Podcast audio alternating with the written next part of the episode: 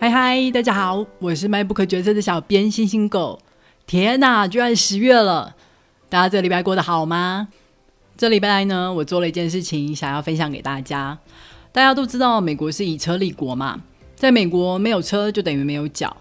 那照理说，美国坐车应该要很厉害吧？美国光靠自己国内的需求，也养出了三大车厂。但很奇怪的是，除了福特有进台湾以外，嗯，好像其他两家都没有进台湾嘛。而且福特在台湾还卖得很不好。几年前，福特就宣布他们会停了房车的产线。你们会不会觉得很奇怪？啊，不做房车的话，那美国车厂都在做什么车啊？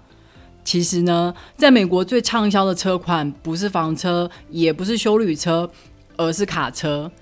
去年销售的前三名都是卡车哦。福特做的卡车是连续三十九年在美国都是销售冠军，难怪人家可以很拽的说我们不做房车了啦。美国的卡车就像是台湾的德利卡或是发财车，但造型上更讲究、更帅气。而且呢，卡车有各式各样的配件，只要你愿意、你想的话，你就可以永无止境的去改装你的卡车。尤其啊，我现在在德州，卡车更是随处可见。我敢说，路上有超过一半的车都是卡车，剩下一大半是修旅车，房车反而是少数。刚在这里开车的时候，我非常讨厌在晚上开车，因为这里的路灯不多，所以对向的车灯就会显得特别的亮。然后卡车的车身又比较高，所以常常都会被他们的车灯闪到眼睛，觉得都看不到路，非常危险。美国人喜欢卡车是有原因的，因为他们常常需要载很多的东西，像是周末要出去玩，要载船啊、水上摩托车啊，或是那种露营用的拖车。就算是平常日，卡车也很有用。之前有讲过，这里的人工很贵。如果家里有什么东西坏掉，只要不是那种像电器那种有危险性的东西，通常都要自己来。就像我们之前也自己换过那种狗可以进出的门。我们的车还载不下那个门，还要跟朋友借车才有办法把要换的门载回家。如果开卡车的话，那卡车后面的车厢，不管是拿来载材料或者载工具，都很方便。啊，讲了这么多，其实就是要跟大家讲，我上个礼拜买了一台卡车回家。我的邻居看到的时候，非常欣慰的跟我们说：“你们要变成德州人了呢。”这真的是一件我在台湾想都没有想过的事情，因为之前在台湾的时候根本就不需要开车啊，要么坐大众交通工具，要么就骑摩托车。没想到现在我居然是一个有卡车的人了，以后再也不用怕卡车的车灯闪瞎我的眼睛啦。好的，让我们来介绍这个礼拜的书。这个礼拜要介绍的书是《匮乏经济学》。想要阅读这本书，主要是为了要延续第五十一集，我们在介绍下一个家在何方的讨论。我们在那一集里面有提到，贫穷的人有时候会做出一些糟糕的决定，以至于让他们的生活每下愈况，万劫不复。但是不会计划未来，并不是他们不想，而是他们做不到。他们的心力都已经被所谓的匮乏感给占满了。所以这些心力交瘁的人根本就无法再分心力在自制力上，所以很容易会做出一些冲动、不聪明的决定。但是，到底什么叫做匮乏感呢？为什么匮乏感就会对我们造成这么大的影响呢？今天就让我们来读这本书，好好了解一下什么是匮乏心理。这本书的作者主要是在研究要怎么帮助穷人脱离贫穷。他的研究地点是在印度。在那里种植甘蔗的农民一年会收成一到两次，而农民只有在收成的时候才会领到收入。农民呢，他可能是在今年六月收成的时候拿到一笔收入，这个时候对他来讲就是相对比较有钱的时候。但是到了隔年四月或五月收成前，他们手边的钱都花光了，那他们就会进入一个相对比较贫穷的状态。在他们的研究里面，他们会给农民做一些呃逻辑测验跟心理测验，分别是在收成后，也就是他们比较有钱的时候，跟隔年收成前他们比较贫穷的时候。结果他们发现，诶，同一个农民在贫穷的时候，他们所表现出来的逻辑还有自制力，都比他们在有钱的时候低了很多。这是为什么呢？难道贫穷真的会让人变得比较笨吗？不是这样的，这些人没有变得比较笨，而是他们进入了一种匮乏心理状态。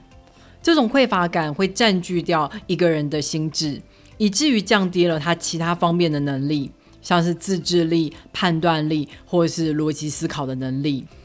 而这种匮乏心理状态也不仅仅只会发生在对金钱的匮乏上面哦，任何一种匮乏都会让我们进入这种心理状态。像是我们现代人最常见的时间匮乏，感觉时间总是不够用，或是情感匮乏，总是感觉孤单，甚至是自己主动想要减肥所造成的卡路里匮乏，都会让人进入这种匮乏心理状态哦。所以不是只有穷人会有变笨的问题，事实上每一个人都有可能会变笨。接下来就让我们来了解一下这种匮乏心理是怎么造成的吧。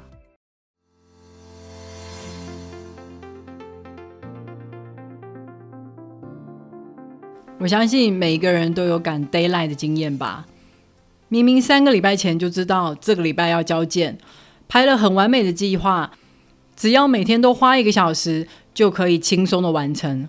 但很奇怪的，每次一准备要开始做事，就会开始呃东摸西摸啦，起身去煮杯咖啡，拿个东西吃，划划手机，一不小心点开 YouTube，糟糕。一个小时过去了，结果什么都没有做。一个礼拜过去，两个礼拜过去，原本宽松的时间变成了迫在眉睫，最后不得不熬了好几天的夜，才在最后一刻完成，并且觉得，哎呦，自己就是短跑型的选手啦，能力就是会在最后一刻才会爆发出来。作者把这种会瞬间变成超级赛亚人的能力称为专注红利。也就是说呢，当我们接近 d a y l i g h t 的时候，就会制造一个时间的匮乏感，让我们所有的能力火力全开，我们的精神也不会再被周遭无关紧要的小事给分心。专注红利帮我们创造了一个绝对的空间，把其他的事物都摒除在外，所以可以让我们专心一意眼前的问题，也可以激发我们的肾上腺素，让我们发挥超乎平常的能力。这是它带来的好处，但是同时间，它也会让我们忽略这个空间以外的事物，让我们变得狭隘。作者把这个现象称为隧道效应，因为我们就好像在一个黑黑的隧道里面，眼前看到的就只有隧道另一头要解决的那个问题。这种专心一意，很容易让我们只从一个面向去看问题，以为这个问题只有这样的解法。结果反而是一个错误的决定。举例来讲，像我是一个工程师，每天都在帮客户解决问题，客户每天都有新的问题产生，我每天都觉得时间不够用。但是如果我能够稍微离开隧道，花一点时间去整理这些问题的共通点，我就有机会可以想出一个系统性的解决问题的方法。一次性的解决同类型的所有问题，而且这个解法还是一劳永逸的，这才是最有价值的最佳解法啊！但是如果我一直待在隧道里面的话，我是不可能看到这个解法的。这就是所谓的匮乏陷阱。我因为时间不够用，所以我把我全副的精神都拿来去追赶落后的进度，结果反而让我没有心力去找到最佳的解法。时间是我最缺乏的东西，但是我却没有把它用在最有价值的地方，结果就是越做越忙，越做时间越不够用。我们常常会陷在匮乏陷阱里面而不自知，因为那个时候我们都只会专注在自己的匮乏上面，结果都没有察觉到我们正在制造出更多的匮乏。举例来讲。钱不够用的人，他都在想着我要怎么省钱，怎么去补上不够的钱。他可能为了省钱，不愿意付医疗保险，结果一次生病就花光了所有的储蓄，还不够用。为了补上这个月的缺口，就去借了高利贷。虽然这个月的缺口是补上了，没错，但是却在以后制造出更多的欠款。有在节食的人一定都有一样的经验，你会觉得你好像更容易听到别人在讨论要吃什么，走在路上没事的时候就会闻到食物的味道，结果满脑子都在想吃的，感觉好像要花更多的心力来克制自己不要吃。这就是匮乏感，它正在不知不觉的改变我们的心智状态。虽然匮乏感它让我们的心智专注在我们所匮乏的事物上，是为了要帮助我们解决问题，但是同时间它也窄化了我们的思考力，降低我们的判断力、控制力、洞察力，结果反而让我们落入了匮乏陷阱而不自知。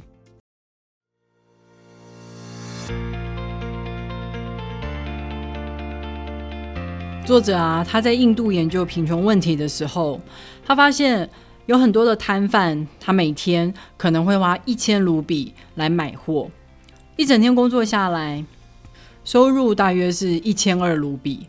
但是因为买货的一千卢比是借来的，他是有利息要付的，而且这种利息通常都很高。作者那时候就想，诶，赚的钱拿来付利息太可惜了吧？如果这些摊贩不用借钱的话，是不是有一天就可以脱离贫穷了呢？于是他就先帮这些摊贩出这一千卢比。一开始的确有改善，这些摊贩不用再负债了，生活状况看起来逐渐在好转中。但是他很快又发现，两三年后，很多的摊贩又会重新再回到负债的人生。为什么会这样呢？他发现，通常负债都是从一笔紧急的开销出现的。例如说，家里有人生病，或是亲戚要结婚，他所给的一千卢比，仅仅只能帮助这些摊贩不再负债而已。但是生活费其实是刚刚好。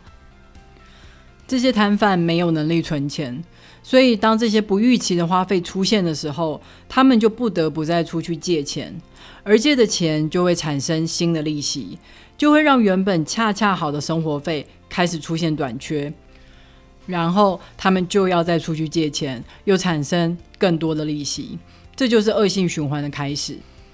所以，比起给穷人提供教育、技能训练等等帮助，作者发现最直接有效的方式其实是提供小额的紧急救助金，帮助这些人度过一些突发状况，避免他们开启借钱的循环。很多人都会说，陷入贫穷是人的问题啦。是因为这些人没有自制力，不懂得存钱，没有未雨绸缪。但是其实我们应该要从两个方向去想：第一，没有人是不会犯错的，是人就一定会有心智软弱、没有自制力的时候。我们不应该认为只要你犯错就是你的问题。第二，对于没有余裕的人来说，他们犯了错要付出比较高的代价。举例来说。如果我今天忍不住买了一件新衣服，大不了就是下个礼拜不要上餐厅吃饭而已。但是有的人可能会因为买了一件衣服，结果下个礼拜都没有钱吃饭。所以，如果我们能够在体制上面去着手，设计一些比较不会导致失败的方法，就更能够帮助这些没有余裕的人。例如，现在的插头都会有防呆的设计。就是如果你方向插错的话，就会插不进去。明明只要你小心谨慎一点，看清楚的话，就会插对啊。为什么要做这些额外的设计呢？就是要帮助人比较不容易犯错。就像作者研究里面，他提供小额的紧急救助金的方法，也是在创造一个弹性，给人可以面对紧急状况的机会。另外一方面，我们也可以设计一些方法，是让人不会因为一次的失败就付出太高昂的代价。举例来讲，有的学生他可能因为家境的关系，所以就缺课，但是因为课程它是一直连续的，啊，所以呢，他可能就会因为一次两次的缺课，结果开始跟不上，一直都听不懂的话，最后他干脆就不来上学了，那不就很可惜？如果今天我们有办法提供一些不同进度的课程时间，那么这些学生他即使诶今天缺课，那可能还有机会在后天或是下个礼拜补上进度。那么他们是不是就有比较大的几率可以受到完整的教育？简单来讲，要避免我们持续的陷在匮乏的心理里面，方法就是保留余裕，预留一些犯错的空间，而且降低错误所要付出的代价。这个方法小至个人，大到组织都是很有帮助的。例如，公司在规划专案进度的时候，一定都会保留 buffer time。这样子，就算哪一个环节出现预期外的状况，花了比较多的时间，也不会影响到最后要交到客户手上的期限。如果这个专案进度长达半年或是一年的话，我们也可以利用前面所提到的专注红利，还有隧道效应的心理。我们可以把专案切成很多个 checkpoint，也就是有很多小的 d a y l i n e 这样工作的时候就会确保有个明确的目标会在隧道的另外一侧，我们会努力冲刺达成目标，不会因为真正的终点是在一年后就失去动力。我们在四十八集致富心态里面有讲到，巴菲特当时有一个合伙人，他因为借钱投资，为了还钱，他不得不卖掉波克夏的股票，结果最后反而错失了成为亿万富翁的机会。这就是没有保留余裕所做出的错误决定，并且付出了高昂的代价。我们都知道要存着一部分的现金当做紧急备用金，但是又会觉得存着一部分的现金不拿去投资，如果没有紧急的事件发生的话，那不是很可惜吗？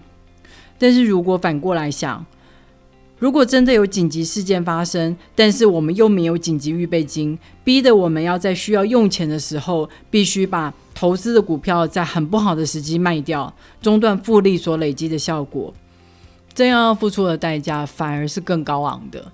所以这些备而不用的现金其实是非常有价值的，它就是在避免我们陷入匮乏的心理状态而做出不好的决定。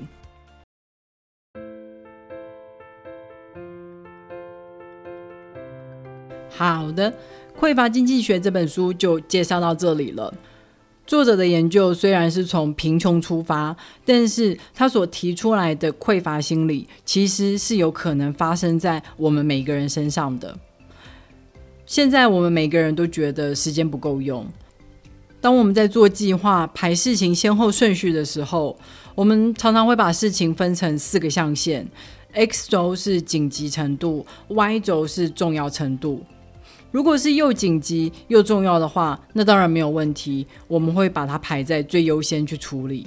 但是我们常常会犯一种错误，就是忽略那些重要但是不紧急的事，而一直在做那些紧急但不重要的事，结果时间都没有用在真正最有效率的地方。那就是因为我们已经陷入了匮乏的心理状态，而没有察觉。要避免进入匮乏心理状态变笨的话，记得三个要点：第一，保留余裕；第二，预留犯错的空间；第三，降低错误所要付出的代价。如果你喜欢今天这本书的话，别忘了透过 MyBook 的导购链接来购买这本书哦。网址是 triple w 点 mybook 点 tw，也别忘了在 Apple Podcast、Spotify。First Story 跟 YouTube 上面订阅 MyBook 决策，你的订阅跟留言就是对我最好的动力。好的，让我们下个礼拜再会喽，拜拜。